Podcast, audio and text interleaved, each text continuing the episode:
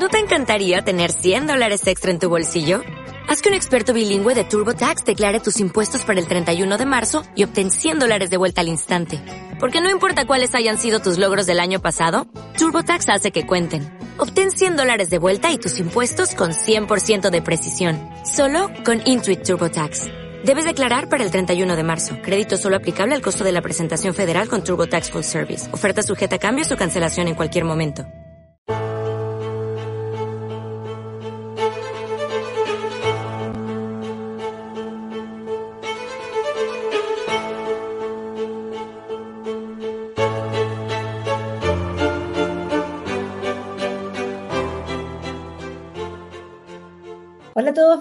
A un nuevo programa de Detrás de la Historia aquí en FNM en conjunto con la Red Cultural. ¿Cómo estás, Barbarita? Te veo ahí todavía en tu biblioteca. Aquí estoy todavía, pero ya, ya me devuelvo para Santiago, así que la próxima semana me verán de nuevo en mi casa. Eh, Yo bien, pues aquí con día nublado, eh, pero, eh, pero bien, contenta y me imagino que tú también por el tema que dejamos puesta la semana pasada para hoy.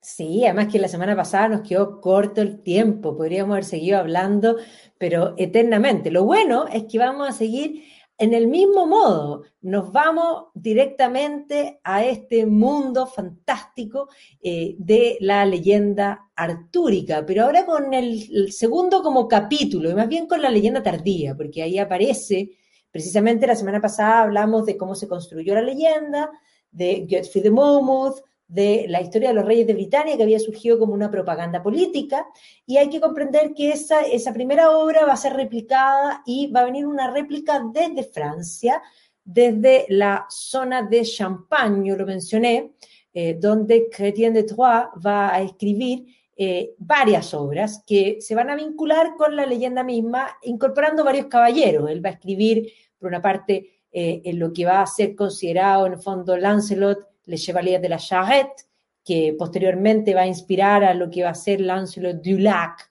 Eh, por eso Lancelot del lago, acuérdate que yo te comenté que lo crían debajo del agua. Debajo del, claro. Eh, claro. Eh, después, eh, Requienit, Cliché, que van a ser las obras que va a incorporar Chrétien de Troyes, y también, la más importante que nos vamos a referir hoy día, Perceval, que es Le Conte de Graal, el cuento del grial. Así que el grial se va a incorporar a la leyenda artúrica. Así que es un Oye, elemento yo- nuevo que va a dar una nueva dimensión. Claro, y una de las, o sea, las cosas que están y conociendo muy bien todos los elementos de esta leyenda, eh, yo creo que eh, para cualquier persona, el grial es algo así, podríamos decir, como un arquetipo que está absolutamente presente hasta en la actualidad. O sea, hay que pensar que eh, las películas, las, eh, la cantidad de, eh, de, de historia y la cantidad de páginas que se han escrito respecto de esto, eh, con mezclas de cosas esotéricas, o sea, hay muchísimos elementos, pero eh, en el fondo hay que entender que el grial eh, tiene que ser entendido como, eh, o pasa a ser entendido desde, eh, en el fondo, de esta copa que utilizó Jesús Cristo en la última cena, por una parte, pero por otra parte también el grial es la sangre real, o sea, sangreal, o sea, la sangre de Cristo eh, que fue recogida en una especie de copa, de recipiente por José de Arimatea, pero que, eh, en el fondo, como para hacer un contexto para que tú nos expliques, pero que a lo largo del tiempo se va a ir cristianizando y se va a transformar efectivamente en, este elemento, pero, su origen eh, tiene que ver también con, eh, o sea, en el fondo con una tradición pagana desde el mundo celta, donde estas especies de caldero o, de, recipientes, en el fondo, eh, eran sumamente importantes eh, y eran de la sabiduría, de la inmortalidad, o sea, de una serie de, de elementos. Entonces, ¿cómo se conjuga todo eso y cómo llegamos a este grial que, bueno, finalmente terminó siendo también el linaje del propio Cristo? Exactamente. Antes de contestarte la pregunta, saludamos a Hugo. Gracias, Hugo, por decirnos hermosa. Siempre eso nos Ay, sube el ánimo de todas maneras. A ver, eh, primero hay que decir que sí, es una leyenda pagana originalmente y que va a convertirse en varias cosas. Como bien tú dices, la copa que Cristo usó en la última cena, el recipiente que recogió la sangre de Cristo, eso que se llama sangre real, y también en la fuente de la eterna juventud, que eso es la dimensión que va a agregar posteriormente la leyenda tardía desde la vertiente alemana, porque aquí vamos a ver que esta réplica desde Francia luego va a eclosionar eh, digamos, y va a tener réplicas nuevamente en el reino, lo que es el Reino Unido hoy día, pero también hacia el continente y en Alemania específicamente. Lo mismo que sucedió con la leyenda de Tristan y Solda. Y ahí van a ser los alemanes los que van a completar esta leyenda con mucho más detalle, eso es algo muy propio de los alemanes. En la leyenda francesa, cuando Chrétien de Troyes escribe esta historia, habla de varias cosas que son imprecisas. Eh, desde ya, eh, el, caballero que es Perceval, eh, en la medida que se encuentra con distintos personajes, se encuentra con un buen hombre, pero no, no nos dicen los nombres. Se encuentra con una prima, no nos dicen el nombre. vive en un bosque, no tenemos idea dónde. En cambio, los alemanes van a dar detalle de cómo se llama el bosque, cómo se llama la tía, cuál es el linaje, y uno puede hacer el árbol genealógico, así como cuando uno lee Cien años de soledad, que hace el árbol genealógico de los Buen Día. Bueno, es lo mismo que sucede con la estirpe del Santo Grial. Y obviamente que esto va a replicar y va a pasar a ser incluso visto como algo que fuese real y serio. Y entendamos que eh, eh, histórico, porque eh, esto tiene una seriedad de, de, la, lo que llama Christopher Campbell la mitología creativa, pero de que haya podido la copa que Cristo usó en la última cena llegar a las Islas Británicas, primero es muy poco probable o absolutamente improbable y por lo tanto histórico no tiene. Y no tiene histórico porque esto se basa en una leyenda celta. Pero voy a partir por contarte la historia, la historia base, que es la historia de Chrétien de Troyes. Y luego de esa historia vamos a ir, en el fondo, con los adicionales y vamos a ir explicando la parte celta por detrás para poder ordenar los elementos. Pero creo que lo esencial es primero contar la historia. Entonces, esta historia comienza con Perceval, que es un joven galés que vive en el bosque con su madre. En el bosque no tenemos idea dónde, así que da lo mismo. Y la mamá tampoco tiene nombre, su madre, punto. Sabemos que él se llama Perceval. Y este joven ha sido educado por su madre en el bosque, separado de lo que es el mundo caballeresco. Estamos en la época de caballería. La leyenda del Grial, digamos, el cuento del Grial eh, como, como romance puede ser visto como un manual de formación de caballero. Y el caballero no es solo aquel que tiene un caballo, porque para ser caballero hay que tener un caballo, sino que además es diestro en las armas, pero además responde a un código de comportamiento.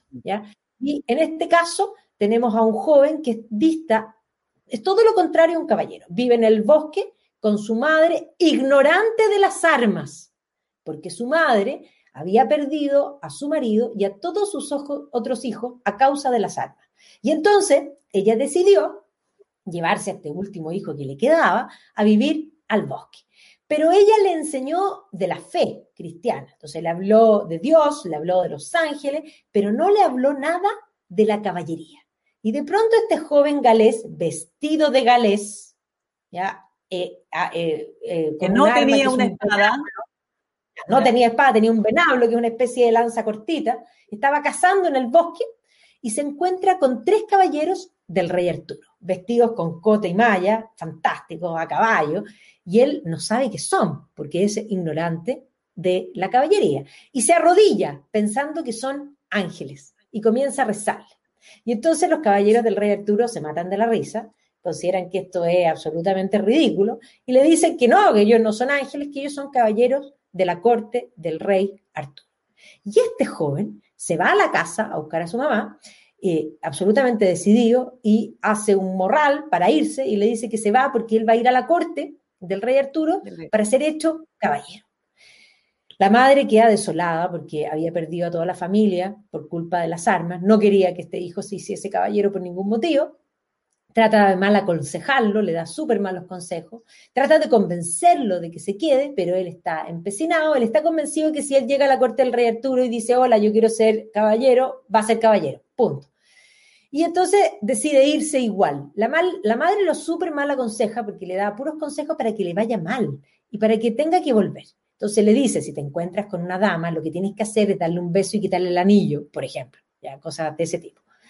Y entonces Perceval se va igual, cuando Perceval se va yendo, ve que su madre se cae, se desmaya ahí en la orilla de la puerta, pero decide que no, no, está haciendo, está haciendo puro teatro, no voy a volver y se va. Y efectivamente los malos consejos de la madre van a tener una serie de consecuencias, le va a ir bastante mal, va efectivamente a besar a una mujer, le va a quitar el anillo, era una mujer que estaba comprometida, eso lo va a hacer que se tenga que enfrentar, va a resultar alguien muerto por culpa de sus acciones, pero él todavía no entiende, no comprende. Es un bruto, absolutamente bruto, porque Perceval es un diamante en bruto, pero al comienzo de la historia es más bruto que diamante. Eso está claro. Y va a llegar a la corte del rey Arturo, va a entrar en el salón de Camelot como Pedro por su casa, abriendo la puerta, y vestido de galés con su venablo, o sea, es decir, esto es ridículo, va a decir que él quiere ser caballero de la corte del rey Arturo. Nadie lo va a tomar en cuenta, es como invisible, excepto el hermano de Arturo, el, hermanastro, que era hijo de Sir Héctor, que lo mencionamos la semana pasada, que se llama Kai, y Kai se va a matar de la risa y entonces lo va a mirar así como este ridículo y decir, mira, mira, mira, ¿tú quieres ser caballero de la corte del rey Arturo? Anda afuera. Afuera hay un caballero bermejo, rojo, que nos está asediando. Vénselo y entonces serás caballero. Pero en realidad lo que estaba haciendo Kai era mandarlo a, matar, o sea, a morir, porque nadie... A morir, claro, vencer a ese caballero rojo.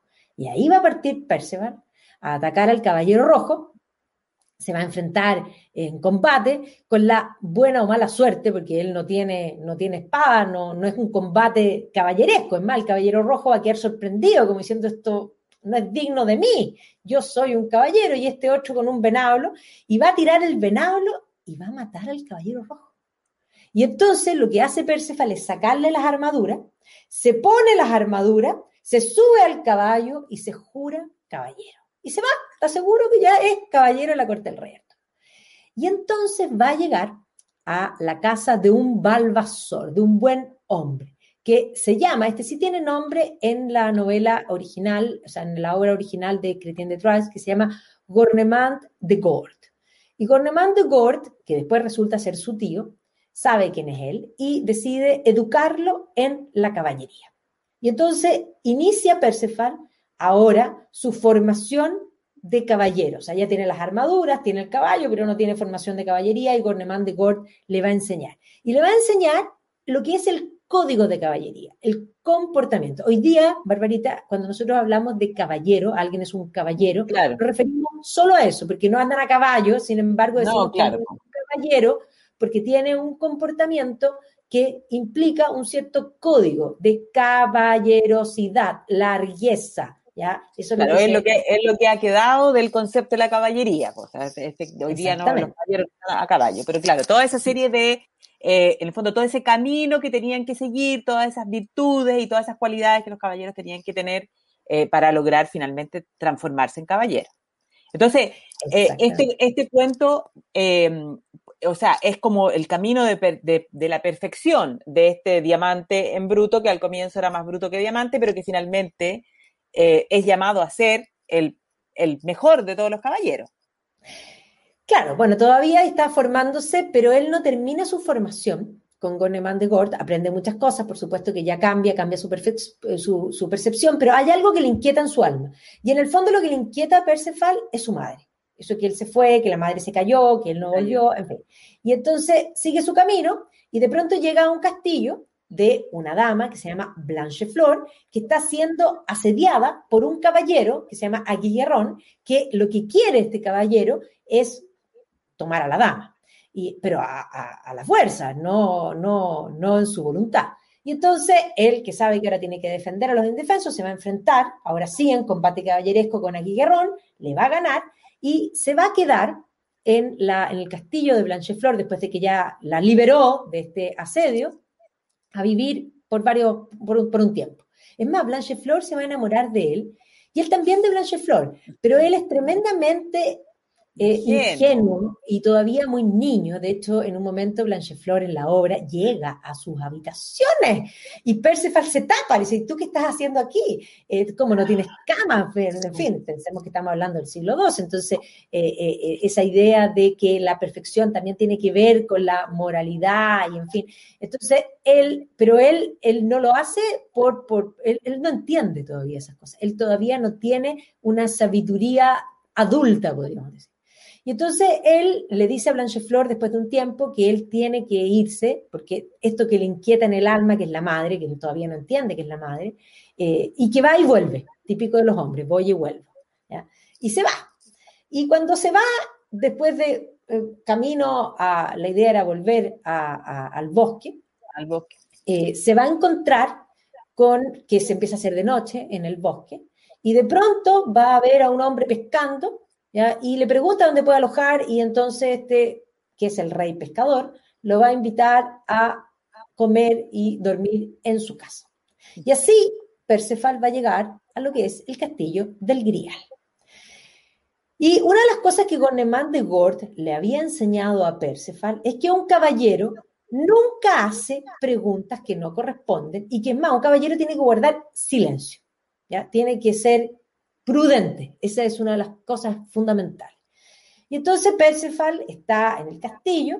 Lo primero que ve Perceval es que el rey está tumbado, está herido, tiene una herida, y eh, básicamente a causa de la herida del rey, la tierra está yerma. Y él ve todo esto, pero no quiere hacer preguntas. No pregunta. Y están en la comida, todo fantástico, y de pronto aparece un cortejo. Y el cortejo trae primero a un doncel que trae una lanza de cuya punta sale sangre. Y Perceval se muerde la lengua porque lo único que quería preguntar es por qué, sangra la lanza. Pero no pregunta nada. Y detrás, importantísimo lo que dice Cretien de Troyes, detrás viene una, en el fondo, un doncel que trae una, un grial, un grial que lo describe como un plato de tamaño considerable. Y la pregunta que Perceval quiere hacer es ¿a quién sirve el grial? El grial. no pregunta. Entonces él ve la lanza que sangra y un grial, que es muy importante el artículo, indefinido. Definido, claro. Si el artículo Eso quiere decir que hay otros, que existen otros, no es el grial que sería el único. Exactamente. Este grial que aparece en el cuento del grial de Cretien de Troyes no tiene nada que ver con la copa de Cristo que usó en la última cena, ni nada que ver con la sangre real tampoco. Perceval quiere preguntar por qué sangra la lanza y a quién sirve el grial y no pregunta. Y entonces, aquí vamos a ver que en las versiones tanto de Cretien de Troyes como en las versiones posteriores, eh, al día siguiente, en algunas versiones él aparece en el castillo vacío, al día siguiente, no hay nadie, y por lo tanto está solo. Y en otras versiones, que es más dramático todavía, ya cuando ese castillo tiene nombre, que se pasa a llamar eh, eh ya eh, en ese, el castillo desaparece. Y Perceval está en el, en el bosque, debajo de un árbol.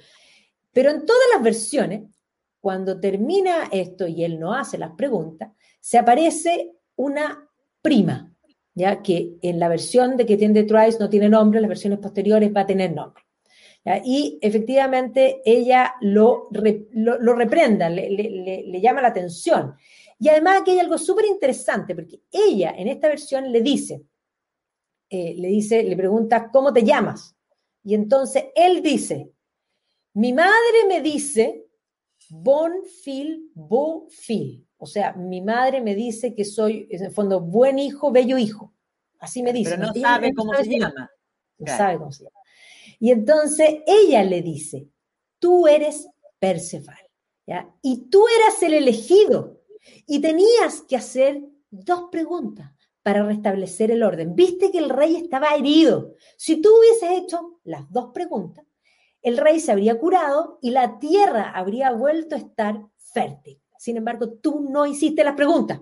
Tú eres Perceval y tenías que preguntar, le dice, ¿por qué sangra la lanza? Y a quién, sirve, el grial. y él no hizo las preguntas por pensar que esto era imprudente y en todas las versiones Perceval va a jurar después de eso que él no va a descansar hasta volver a encontrar el castillo del Grial. Lo que está claro es que el castillo del Grial no es algo fácil de encontrar. Esto es lo que hablábamos la semana pasada. En el mundo celta existen lo que son, en el fondo, los mundos paralelos. Claro. Claro, entonces el castillo del Grial, eh, está en, en otra dimensión, digámoslo así.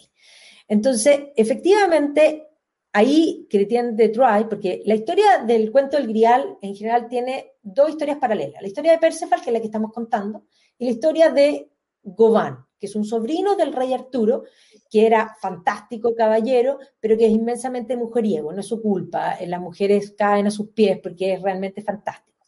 Y Chrétien de Troyes se muere. ¿Cuándo? Deja la historia inconclusa. Perceval tenía que volver al castillo del Grial, tenía que encontrar qué le había pasado a la madre, tenía que volver con Blancheflor y se muere. Y por otro lado, eh, eh Gobán, eh, a quien se le habían ofrecido todas las mujeres, eh, y a él no le gustaba ninguna, porque todas las mujeres, cuando en el fondo todo te sale fácil, no te gusta ninguna. Pero de pronto. Había enamorado de la difícil, de la que le hizo la vida terrible. Había conocido a la dama de Montescler y la dama de Montescler literalmente, Barbarita, lo hace arar por el piso. Y como todos los hombres, se enamoró de ella. Esa le gusta. Entonces, él tenía que hacer una serie de pruebas para, y ahí se muere Cretien de. Entonces, esta obra fue tremendamente eh, famosa en, en la época y el autor se murió sin final, y esto va a provocar que posteriormente van a aparecer tres continuaciones. Lo que pasa es que son cuatro porque hay, de fondo, dos terceras partes, ¿ya? que van a aparecer que otros autores lo van a hacer. Pero entre medio, antes de las continuaciones de Chrétien de Troyes, va a aparecer otro autor que se llama Robert de Borrón. Y Robert de Borrón va a escribir una obra en tres partes. ¿ya? La primera parte se llama José de Arimatea. ¿ya? La segunda parte se llama Merlín. Y la tercera parte se llama Didot Perceval. Y en la primera parte, él viaja en el tiempo hacia atrás, hacia la época de Cristo. Y entonces cuenta que José de Arimatea fue en el fondo, nosotros sabemos de José Arimatea por todos los evangelios, eh, y sabemos por el Evangelio de Juan un poco más detalle, no solo que prestó el sepulcro vacío, sino que sabemos que preparó el cuerpo de Cristo para, en el fondo, ponerlo en este sepulcro. Por lo tanto, la idea de vasijas con bálsamo eh, están vinculadas a la figura de José Arimatea. Y entonces, Robert de Borrón se va a basar en unos evangelios apócrifos, particularmente en un evangelio que se llama el Evangelio de Nicodemo. Los evangelios apócrifos son evangelios que son considerados falsos. Básicamente porque cuando se hace toda la compilación de los evangelios considerados canónicos, hay cuatro elementos que establecen que un evangelio sea considerado o sea desechado. Entonces, lo primero es que sea apostólico. Todos lo son, incluso los apócrifos, es decir, la versión de un apóstol. La segunda es que sea antiguo. Y ahí hay algunos que después del siglo IV son muy posteriores y eso quedan fuera ya por, por porque ya se pasó la vieja. El proceso de, construcción de los evangelios va del siglo I al siglo IV, que es cuando Eusebio hace básicamente el canon, o delimita el canon, porque hay un canon anterior del siglo II que es San Ireneo. Y el tercer elemento es que sea y aquí importante, ortodoxo. Y cuando se refiere a ortodoxia, la Iglesia Católica desde un comienzo, la Iglesia, el cristianismo, desde un comienzo, el cristianismo temprano, considera que Cristo es hombre y Dios al mismo tiempo. Lo que no es fácil, es un tema bastante complejo. Entonces, pues. tiene que ser hombre y tiene que ser Dios. Y eso es la ortodoxia. Y el último, que es el católico, es el, el elemento.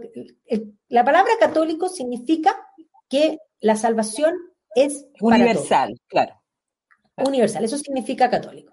Entonces, hay un montón de evangelios que no cumplen o con la ortodoxia porque consideran que Cristo es solo hombre o es solo Dios, o, que consideran que la salvación es solo para un grupo de iniciados y no para todos. Entonces, todos esos evangelios van a quedar fuera. Dentro de esos evangelios que quedan fuera, hay un evangelio que se llama el evangelio de Nicodemo. Nicodemo. Ese evangelio lo va a tomar Robert de Borrón, sin duda, eh, y ese evangelio cuenta que José de Arimatea después de prestar el sepulcro, fue tomado prisionero y que lo tenían literalmente en una mazmorra terrible y que cuando lo fueron a visitar los romanos estaba impeque, o sea, impeque. Y ahí cuenta la, aquí se funden con una leyenda de que se le habría aparecido el mismo Cristo y que le habría llevado el, el, el, el artículo definido, el santo grial. Y acuérdate que el grial alimenta, porque la pregunta era ¿a quién sirve el grial?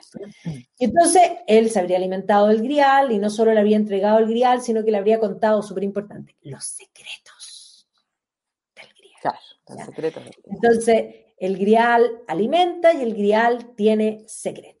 Entonces, lo que escribe Robert de Borrón se basa en eso, entonces cuenta, precisamente agrega esta, esta idea de que le habría entregado Cristo el grial, y se, basa, porque además en el Evangelio Nicodemo nos dice que, estaba perfecto, que se había alimentado, no nos habla del grial ahí, pero dice que después, cuando lo van a buscar, eh, no estaba, y estaba en su casa en Arimatea, y que Cristo se le había aparecido y le había levantado las murallas de la prisión. Entonces, usando eso y agregándole el elemento del grial, Robert de Borrón construye esta historia de que el grial es el cáliz que Cristo usó en la última cena, que es el recipiente donde José de Arimatea recogió la sangre de Cristo y que de alguna manera tiene ciertos poderes. Y que José de Arimatea es el primero del linaje que guarda los secretos del grial. Y además nos cuenta que el marido de su hermana se llama Bron y que Bron con varios eh, se fueron de Tierra Santa eh, camino a la Isla Blanca. La Isla Blanca sería Inglaterra, llevándose Hoy, el Pero además nos agrega Robert de Borrón el tema de las mesas, lo que hablaste la semana pasada, Barbarita. Sí. que eh, efectivamente antes, de, una mesa. ¿ya?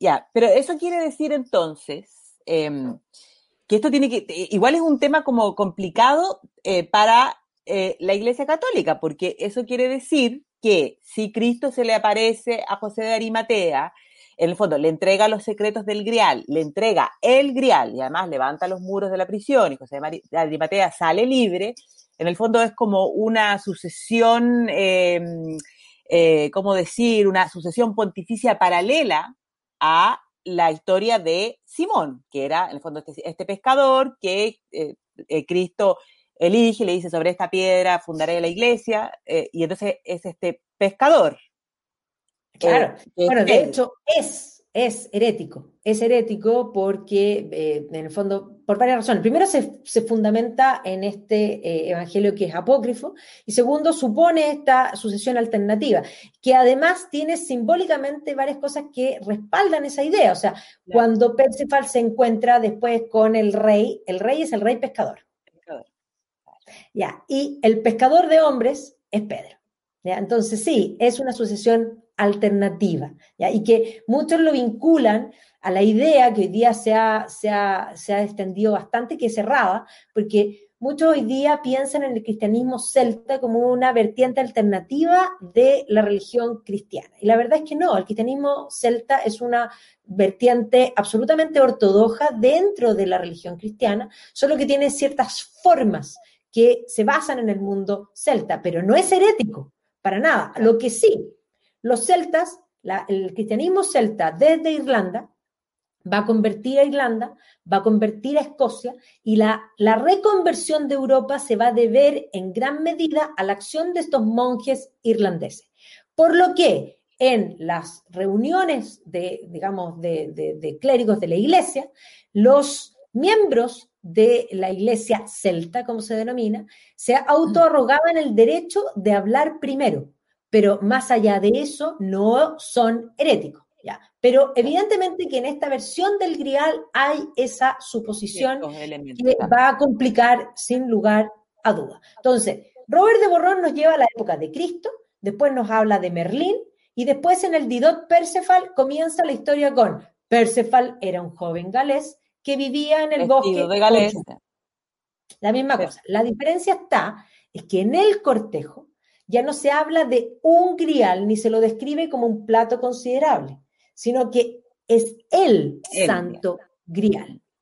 Y obviamente que esta postura que aparece en Robert de Borrón la van a tomar la, en el fondo, una de las terceras partes, porque hay una parte que continúa la historia de Goban, otra historia continúa la historia de Percival, pero no se mete mayormente en esto, y hay una que va a tomar la historia de Robert de Borrón y la va a incorporar. Y por lo tanto, cuando uno compra, por ejemplo, una editorial Ciruela con S, Ciruela con S es una editorial que tiene toda la colección de libros medievales en castellano, y ahí aparece, uno compra el cuento del Grial, y generalmente viene el cuento del Grial y sus continuaciones. Claro. Y ahí está, en, la, en el fondo, segunda, tercera parte, toma esta vertiente de Robert de Borron. Y por lo tanto ya queda esta idea de que es el santo grial. Voy a seguir con la línea cristiana y después me voy a ir a la parte celta. ¿Te parece? perfecto, perfecto. Oye, espérate, y es verdad que una de, las, de una de estas continuaciones dice que eh, eh, regresa donde Blancheflor, se casan, pero que es un matrimonio casto. Sí, terrible, no, eso es lo más desilusionante que puede existir. Ah, ya, es cierto. no puede ser. Bueno, por supuesto, porque eso ya está vinculado principalmente a esa idea de cristianizar estos elementos celtas, que ya los voy a explicar después de terminar con la vertiente cristiana. Claro, con la esto va a ser súper famoso y esto va a replicar en Alemania. En Alemania va a haber un autor sub muy importante que se llama Wolfram von Eschenbach. ¿ya? Y Wolfram von Eschenbach va a ir más atrás. Vimos que Primero Christian de Troyes escribe la historia de Perceval. Luego Robert de Borrón amplía la historia y nos lleva a la época de Cristo. Bueno, Wolfram von Meschenbach amplía la historia y nos lleva más atrás. Nos lleva a la batalla de Los Ángeles. ¿Te acordáis de Luzbel? Luzbel. El más bello. Bueno, tal igual. Los Arcángeles. Luzbel, el, favorito, el más bello de todos, la guerra de los ángeles, en esa batalla donde Luzbel por soberbia decidió que quería ser mejor que Dios y por lo tanto se va a convertir en Lucifer. en esa batalla, de la corona de Luzbel va a caer una piedra que va a caer a la tierra y esa piedra se llama lápiz exilis. exilis. Y es una piedra que va a caer con forma cóncava y es verde. ¿ya? Y lápiz exilis va a ser usada posteriormente en el tiempo por José de Arimatea, que en esa piedra va a recoger la sangre de Cristo y luego se va a usar como el santo grial en la última cena y por lo tanto se vincula toda la historia. Ahora, ¿Te diste cuenta que yo estoy de verde? Estás de verde, muy bien. Por no es casualidad. No es casualidad. Ahora, Wolfram von Meschenbach no solo hace eso, sino que le da estirpe, porque él escribe varias obras aparte. Escribe, en el fondo, Titurel, Das Junge Titurel, y nos habla del linaje del Grial. Y nos cuenta la historia hacia atrás, no de solo Perceval, sino que de los padres de Perceval. ¿ya? Y es más, nos cuenta la historia de Titurel, que se va a casar eh, eh, y que va a tener varios hijos, y de esos hijos va a tener, una es la madre de Perceval, que tiene nombre ahora se llama, eh, se llama Herzeleiden, y Herzeleiden, mira el nombre, es corazón doliente. Ya en las continuaciones de Chrétien de Troyes, cuando Perceval vuelve a su casa, se entera de que su madre se murió y se murió de pena. Entonces, esto lo toma Eschenbach y le pone a la madre Herzeleiden. ¿ya? El hermano de Herzeleiden es Amfortas, ¿ya? Eh, eh, y el hermano, eh, en el fondo, era el custodio del de, el grial que va a recibir una herida, no por defender el grial, y por lo tanto estaría en cura. La hermana es, es todo familiar, esto es una empresa familiar, de todas maneras. La hermana es la dama del grial, ya que se llama Raspase, todos tienen nombre, ¿ya? Y Herzeleiden se va a casar con un caballero que antes había tenido una historia, eh, porque había peleado las cruzadas, eh, y había peleado eh, y había conocido una reina mora y había tenido un hijo. Pero luego va a llegar a Europa, donde se va a batir en una justa, y en esa justa va a ganar la mano de Herzeleiden. Y efectivamente todos van a morir, Y, y, varios más, y digamos, y sus hijos van a morir a causa de las armas. Entonces, aquí la historia nos vuelve a situar donde mismo partía Christian de Troyes, pero ahora nos dice que Herzeleiden vive en el bosque de Soltane con su hijo. Y nos cuenta la misma historia, que es ignorante de las armas, en fin, toda la historia es básicamente aquí la misma. Solo que tenemos toda la historia hacia atrás tenemos todo el linaje y tenemos además información adicional de el grial. Y porque es lápiz exilis, es decir, la piedra de la corona de Luzbel, es la fuente de la eterna juventud, Barbarita. Así que hay que puro vestirse de verde, ¿no? A ver si sirve de algo. Bueno, pero ese es el grial que buscaban los nazis, es el grial que aparece en Indiana Jones. Que, acuérdate que Indiana Jones cuando llega hace la lógica de que era la copa de un carpintero y que tenía que ser la más sencilla, en fin. Pero evidentemente que esto se basa en la historia que eh, estamos mencionando de eh, Wolfram von Eschenbach. Ahora, esta historia de Wolfram von Eschenbach está vinculada a varias otras leyendas. Entonces está, por una parte, el Parsifal, que ya no se llama Perceval, se llama Parsifal.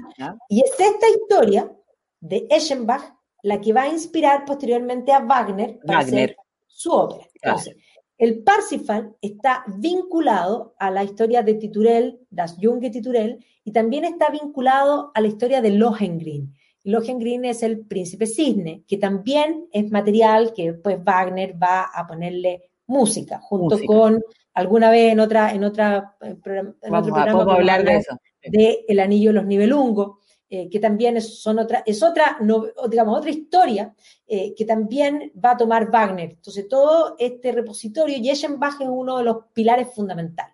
Ahora, esta historia de Eschenbach complica más todavía la situación porque Eschenbach va a llamar a los custodios del Grial Templisen, Ah, él es el que introduce el... Claro, perfecto. El término. Pero además el grial está guardado en un lugar donde Titurel construyó un castillo para guardar el grial que se llama Montsalvaj. ¿ya? Entonces, eh, eh, básicamente nos pone, nos vincula las cosas y nos confunde en muchos aspectos. Pero además, muchos han tomado la historia de Eschenbach, porque además Eschenbach dice que él ha escrito esto y que esto es algo real, porque él recibió una fuente de un señor que se llama Guillot de Provence, que a su vez había recibido esa fuente de un judío llamado Flegetanis, y por lo tanto nos dice, nos trata de, poner que esto es real. Entonces, todo eso... Y poner es del siglo XIII. XIII, XIII, sí. Muchos se van a confundir eh, y van a tomar esto como histórico. Entonces van a convertir, van a vincular el Santo Grial con los templarios. Los templarios además tienen todo un cuento de que cuando estuvieron en la Tierra Santa habrían excavado y habrían encontrado algo en donde había estado el templo de Salomón. Eh, y ese algo se dicen muchas cosas. Algunos dicen que el Arca de la Alianza, que el Santo Grial, en fin. Luego los templarios van a desaparecer abruptamente cuando todavía eran inmensamente importantes, era la institución más importante, eran los banqueros de Europa, van a desaparecer abruptamente. Entonces, cuando son perseguidos en Francia, muchos dicen que salió una flota, eran dos barcos, no tenían flota porque los templarios eran tan inteligentes que no mantenían barcos, sino que arrendaban, tenían dos barcos propios, pero que habría salido una flota que habría huido y se habría llevado los secretos. Algunos dicen que esos secretos y esos templarios llegaron a Escocia y que habrían escondido el Santo Grial en la famosa capilla Roslin, en el llamado Printing Pillar, ¿ya? y otros exageran que llegaron, incluso si tú piensas en, estas como eh, colaterales de eh, Indiana Jones, eh, no sé si te acuerdas, de En Busca del Tesoro Perdido, que era de Nicolas Cage, que terminaban contanando el tesoro de los templarios en la esquina de Nueva York, o sea, en la esquina de pues, Wall Street, porque supuestamente los templarios están vinculados con, en el fondo, los masones, y entendamos que templarios y masones son agua y aceite, porque uno es una institución ligada a la Iglesia Católica y la otra es una institución ligada al mundo racionalista y anticlerical por excelencia. Entonces, Templarios y masones no tienen nada que ver. Yo siempre les digo a los alumnos cuando se encuentran con esos libros que vinculan templarios y, masonas, y masones, todo eso es cosas que no valen la pena. Y, la, claro, y la gran confusión en el fondo que, en general se produce con el éxito que tuvo la, eh, Dan Brown, que después fue hecho película, donde se mezclan todos estos elementos y que, claro, finalmente el grial termina siendo eh, eh, no, no, la copa, no el recipiente, sino que el, linaje del propio Cristo que existiría eh, hasta el día de hoy y, todo ese cuento que o sea, literariamente la obra de Dan Brown no es una gran obra, pero sí hay que reconocer que te, te, te, porque esta cosa como policíaca te entretiene. pues. Ahí está diciendo Guerrero Germánico que la masonería surgió de los gremios templarios. Eso es lo que ellos dicen. No hay ningún registro antes del siglo XVII de la masonería para nada. Es un, uno de los tantos movimientos deístas creados después del racionalismo. Y de verdad, atribuirse eh, el, digamos, el poder de un mito, porque los templarios son un mito. ¿Qué es un mito?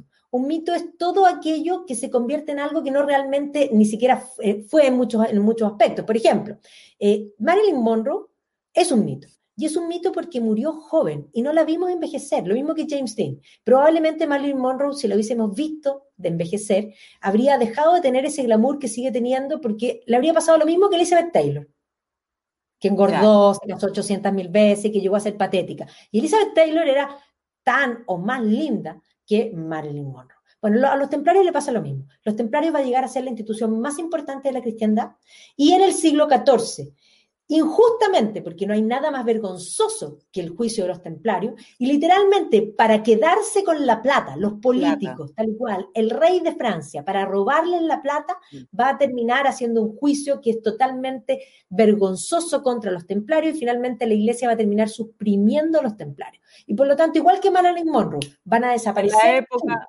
claro, en la época que estaban en, mayor, mayor auge, mayor éxito, mayor esplendor que tenían un gran poder, porque habían perdido su razón de ser, eso hay que decirlo, porque los templarios van a surgir en Tierra Santa en el marco de las cruzadas y su gran misión va a ser hacer eh, fundraising y mover capitales para recuperar la Tierra Santa. Y una vez que se pierde Tierra Santa, precisamente eh, la última gran batalla es 1291, San Juan de Acre, pierden su razón de ser y por eso pasan a ser vulnerables, pero eran millonarios. Y obviamente que los políticos siempre andan buscando dónde está la plata. Entonces, templarios y masones en verdad no tienen nada que ver. Así que yo ahí le diría primero que todo aquel que se encuentre con un libro que empieza a decir que eso, ese libro ya es de dudosa reputación porque efectivamente eso vende, eso suena bien. Esa idea de esa teoría de la conspiración que no tiene que además Cristo no murió en la cruz, que le podemos agregar esa, esa vertiente que tú mencionabas de Dan Brown, Cristo no murió en la cruz, se eh, habría llegado, se habría casado con María Magdalena y de su estirpe habría nacido Sara, que a su vez se había vinculado con la estirpe de los merovingios y que los carolingios sacaron a los merovingios, en fin. Todo eso es cháchara, porque nada de eso tiene fuente histórica. No, pues histórica. Una fuente que es creada en la década de 1950 por el mismo interesado que se llama Pierre Plantard de Saint-Clair, que él dice que él es el descendiente de Cristo y vive de eso. Los Plantard, que en el fondo después vamos a tener los Sinclair, ¿no es cierto? Buen negocio, decir que es descendiente. Un gran negocio. Un gran negocio de gente viva, que además alimenta todas estas historias que son fragmentarias y que son difíciles de compilar y que se aprovecha de podríamos decir la ignorancia, pero también de, esa esperanza, de esta cosa como trascendente que tiene esta leyenda lineal. Y ahora sí me voy a ir al mundo celta. Porque efectivamente. Anda, anda al mundo celta, porque nos quedan 15 minutos y, y eh, falta eso. Y además, eh, tenemos que terminar la historia. Pues. O sea, en algún minuto tenemos que llegar a Galaad, que yo sé que tú no lo quieres mucho, pero. No, sí, pero, sí, tienes razón, que no llegué a Galaad. Tienes razón. Bueno, voy a llegar a Galaad rápido y ahí me voy a ir al mundo celta, pero efectivamente esta historia posteriormente va a seguir escribiéndose también en la tradición eh, de Glastonbury, primero los monjes de Glastonbury y posteriormente lo que va a ser la, eh, digamos, los monjes cistercienses que van a escribir el alto libro del Grial que va a completar esta historia. Y ahí lo que van a hacer ellos es cristianizar esta leyenda celta. ¿ya? Y van a ir quitando todos los elementos paganos y van a ir cristianizándolo en el sentido de que la búsqueda del Santo Grial es una búsqueda de perfección moral interna. Y entonces a todos los caballeros del rey Arturo les van a ir encontrando un pecado. Entonces, Perceval es un muy buen caballero, pero abandonó a su madre. Pecado, la madre. Por lo tanto, tiene un pecado. Y de hecho, aquí en esta historia, Perceval va a llevar, por ejemplo, en un momento a la mesa redonda. En la mesa redonda hay 13 puestos. Y hay un puesto que es el, asiento peligroso. Se come a los caballeros que no son dignos. Y Percival se va a sentar en ese asiento pero no se lo va a tragar, pero se va a quebrar. Lo que muestra que es un buen caballero, pero tiene un problema. Algo faltaba. Algo faltaba. Lancelot es infiel a su amigo y tiene el triángulo amoroso con Ginebra fuera. Gobán es muy mujeriego, fuera. ¿ya? Y así vamos sacando. Y por lo tanto van a incorporar un nuevo caballero que se llama Galad. Y Galad es hijo de Lancelot. Pero Lancelot no fue fresco. Lancelot tenía una sola amante y era Ginebra. Pero engañado. la dama del Grial va a tomar la forma física de Ginebra y vaya a ser con Lancelot. Y de esa unión van a ser Galad. Entonces, en unas versiones, Galad es presentado a la corte del rey Arturo por Merlín, y en otras versiones, Galad es presentado por una monjita, o sea, la, ya, la, más, la más católica. Y Galad es, porque a mí no me gusta, porque Galad no es humano. Es una trampa. Es una trampa, porque es impecable. No en el sentido de que sea solo limpio, porque impecable sin pecado, sino que no tiene posibilidad de pecar, no tiene lucha. Claro, es autodeterminado al bien. Exactamente. Entonces es una trampa, porque mientras Perceval eh, lucha contra su humanidad, mientras lucha contra su humanidad, eh, Galaad la tiene toda eh, por sentada. Y finalmente lo ayudan hasta los ángeles a Galad. Los ángeles le van guiando el camino. Yo, cada vez que uno, uno, cierra el libro, a mí me bajaba indignación, porque yo quería que ganara Perceval, no quería que ganara Galad. Ahora, no gana en realidad Galad, sino que al final de esa historia son tres los que van a llegar a la, a la ciudad santa que se llama Sarras.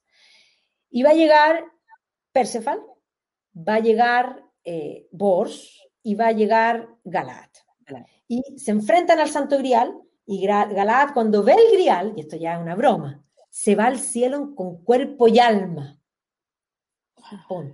A Perceval lo dejan ahí clavado como guardián del Grial.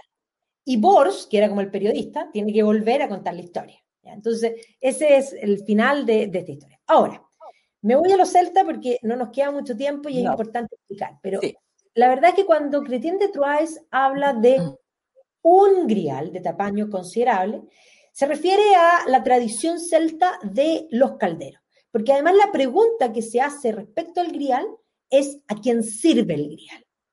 Y el grial, efectivamente, se inspira en los calderos, la tradición de los calderos, y en los calderos eh, celta, galesa, la tradición galesa, por ejemplo, hay muchos calderos que tienen que ver con abundancia. Entonces hay algunos autores que consideran de que hubo un error de traducción, porque hay un elemento celta que se llama el cuerno de la abundancia, que es el cors benoit, que habría sido traducido como cuerpo, en vez de cors, como corp benoit, como cuerpo bendito.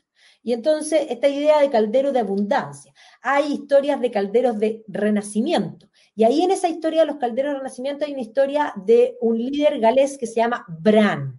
¿ya? Entendamos que el, marido de, eh, digamos, de la hermana de José de Animatea se llama Bron.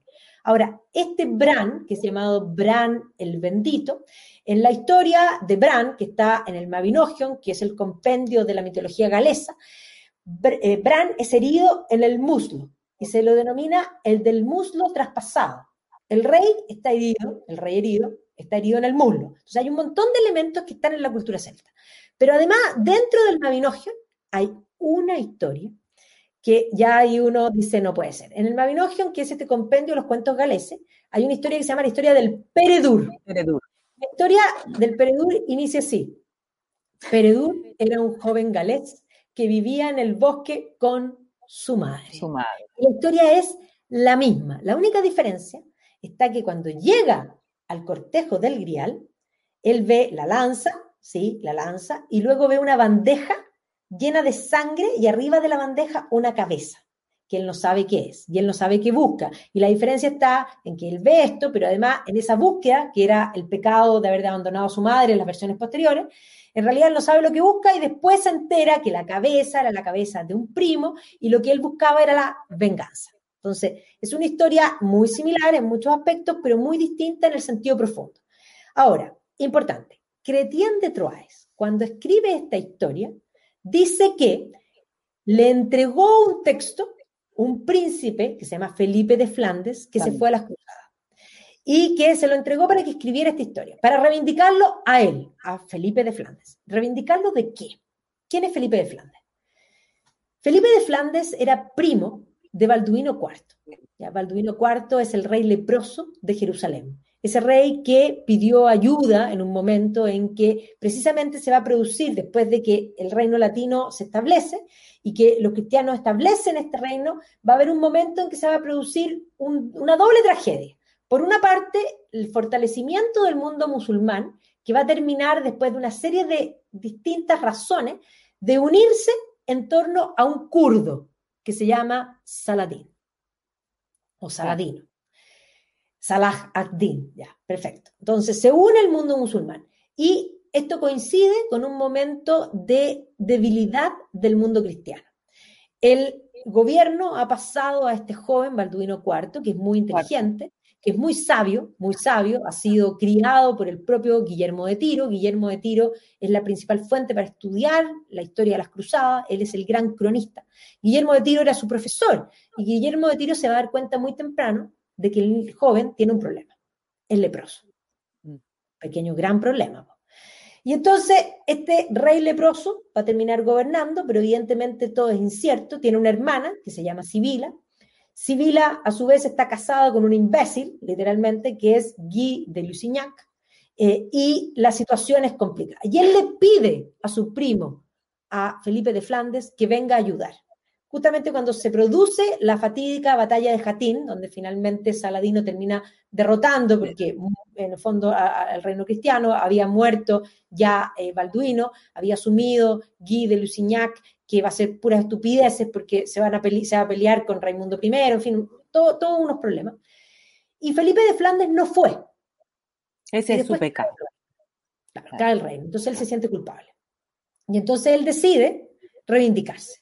Encuentra esta historia y se la entrega a Chrétien de Troyes para que escriba una historia para reivindicarlo. Que él, igual que Perceval, él, Perceval llegó al castillo del Grial y no hizo las preguntas, pero juró no descansar hasta volver al castillo del Grial. Y entonces Felipe de Flandes, que no fue a ayudar al reino de Jerusalén, decide partir a Jerusalén. Y finalmente Felipe de Flandes va a morir en San Juan de Acre. Así que va a encontrar su muerte en el, intentando reparar su error.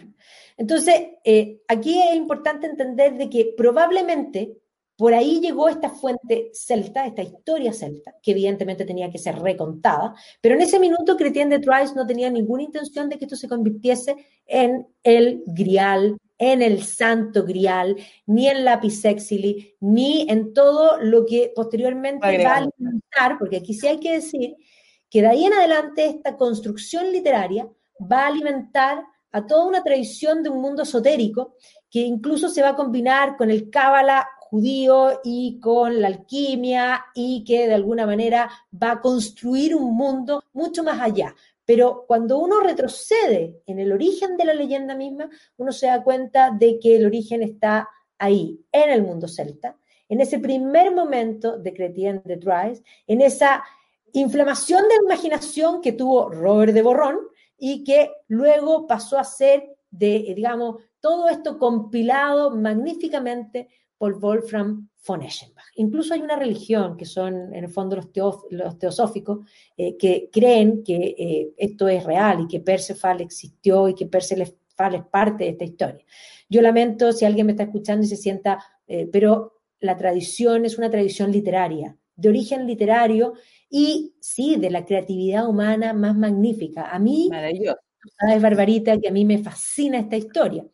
me fascina. Y evidentemente que se va a colgar de mucho de lo que es el mundo mitológico y de los arquetipos mitológicos. O sea, cuando el propio Jung hace análisis de esta historia, evidentemente que hay arquetipos que son, eh, podríamos decir, permanentes en la historia humana, que se replican en esta historia. Y ahí entramos en otro mundo fascinante, que es todo el mundo de los arquetipos, eh, del famoso libro rojo de Jung, que a mí me o sea, a mí Jung me, fascina eh, y en ese sentido el análisis profundo de los significados están, por supuesto que hay un montón de significados, pero eso no quiere decir que no haya sido un constructo literario de todas maneras. Y se nos Realmente una maravilla. Se fue el tipo, pero, pero lograste, bueno, no dijiste todo lo que sabes, porque yo te he escuchado hablar de esto varias veces, pero al menos eh, logramos, lograste contar la historia completa. Así que yo creo que, no, es realmente un tema eh, maravilloso eh, que tiene, en el fondo, este, cuando partimos hablando de Tristán y Solda, partimos diciendo que esto era un caldero. Y creo que tú dijiste que el propio Tolkien dice en ese ensayo que tiene sobre los cuentos de hadas, eh, que son esa especie de caldero que distintos autores en distintas épocas van agregando como ingredientes o, cucharones, digámoslo así, si lo pensamos con una olla, eh, pero es como también uno puede pensar hacer la asociación de una madeja, en el caso sobre todo de este encuentro. Es como una madeja que es bien, bien difícil de poder desenredar, o sea, de, poder eh, señalar todos los hilos. Pero creo que lo hiciste magnífico, te felicito, yo sé que es uno de tus temas favoritos. Es mi tema favorito, tú sabes que yo, bueno, aparte de hacer mi tesis los elementos cristianos y paganos, porque a mí todo este tema de paganismo para atrás me raya. Yo en el fondo soy eh, muy pagana en mi forma de ver eh, el mundo y creo en esa eh, imaginación eh, y que evidentemente es ese, ese, ese atisbo de la trascendencia que tiene el ser humano desde los comienzos. Y eso me parece admirable y eso es lo que yo busco al estudiar todo lo que son el mundo pagano y las visiones, las actitudes religiosas, porque la religión es unirse a uno mismo, religar y volverse a juntar. Entonces, todas estas actitudes religiosas tienen un componente magnífico y que explica lo que es profundamente el ser humano. Eh, me encanta. Y yo creo que sigamos las leyendas, ¿no te tinca? Podemos irnos. Mira, no sé. Yo creo que. una película nueva? Hagamos la. Después vamos a seguir con las leyendas porque además prometimos que nos habían pedido Carlos Magno, el cantar de Roldán, entonces podemos irnos al ciclo, eh, al ciclo carolingio. Pero te tinca que no dejemos pasar la posibilidad de hablar de la película de, de Dig, la excavación, que, que, está eh, ¿cómo se llama? Está en, Netflix, y, hablamos de lo que fue ese descubrimiento arqueológico, lo que es eh, en el fondo, eh, ¿cómo se llama? la importancia que tuvo, además. Sí. De todas maneras, hablemos entonces de los anglosajones, hablemos también del mundo anglosajón, de del Beowulf, del hallazgo mismo de este tesoro que está en el British Museum. Así que todos aquellos que vuelvan o vayan a Londres, eh, cuando vayan al British Museum, todos siempre se van a la piedra Rosetta y al Moai. Vayan a la piedra Rosetta, vayan al Moai y después suben al segundo piso. Y en el segundo piso está este tesoro magnífico del mundo anglosajón que es probablemente de las cosas más bellas que yo he visto en mi vida. Yo siempre vuelvo a verlo eh, y lamentablemente no estoy en Santiago, pero tú, tú te puedes poner el collar, ese anglosajón que yo te regalé.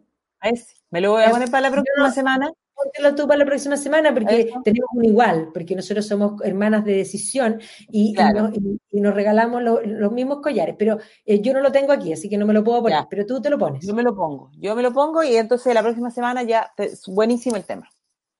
Estupendo. Así que, Nos vemos la próxima semana. Chao, chao.